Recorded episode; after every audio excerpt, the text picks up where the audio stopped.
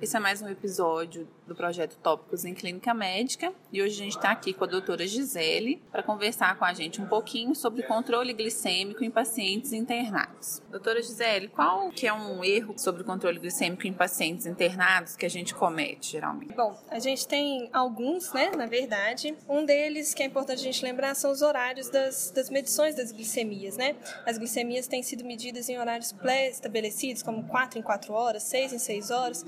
Num um paciente que está se alimentando, esse horário ele não é tão viável. A gente deveria medir antes das refeições. Então a gente precisa conhecer a, o horário das refeições no hospital para a gente colocar isso na prescrição. E o que, que, seria um bom controle glicêmico no paciente internado? Um bom controle glicêmico, a gente já tem evidências suficientes para a gente falar que seria aí as glicemias em torno de 140 a 180. Níveis acima de 180 a 200, a gente já está bem convencido de que são níveis maléficos para o paciente. Agora, uma outra coisa que a gente deve prestar bastante atenção também é não expor esse paciente a riscos de hipoglicemia, que a gente está bem convencido também de que a hipoglicemia é muito ruim para o paciente. É, então, controles aí que objetivem né, a glicemia entre 80 e 110, a gente pode estar colocando esse paciente num risco maior. Qual seria então a melhor forma de conseguir um controle glicêmico adequado? Bom, a gente tem hoje duas formas que a gente vê sendo muito utilizada. Uma é o slide scale, que definitivamente não é a melhor forma, que é ficar correndo atrás do prejuízo, fazendo insulina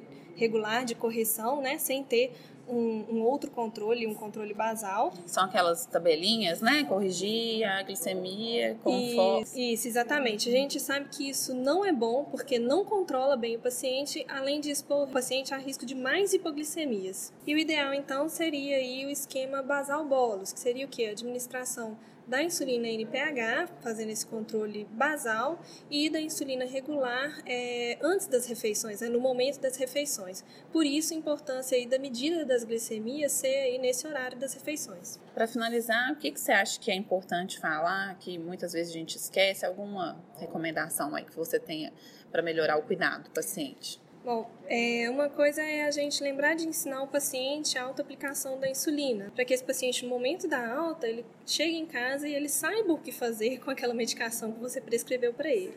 E além disso, o envolvimento da equipe, que vai ser extremamente importante para que a gente consiga fazer esse esquema basal bolos da forma adequada, para que esse paciente tenha esse controle glicêmico de uma forma satisfatória. Tentar explicar a enfermagem, principalmente que é quem vai aplicar, a importância desse método e que o envolvimento envolvimento da enfermagem vai ser essencial para a gente atingir o objetivo de um controle glicêmico adequado. Muito obrigada, doutora Gisele. Obrigada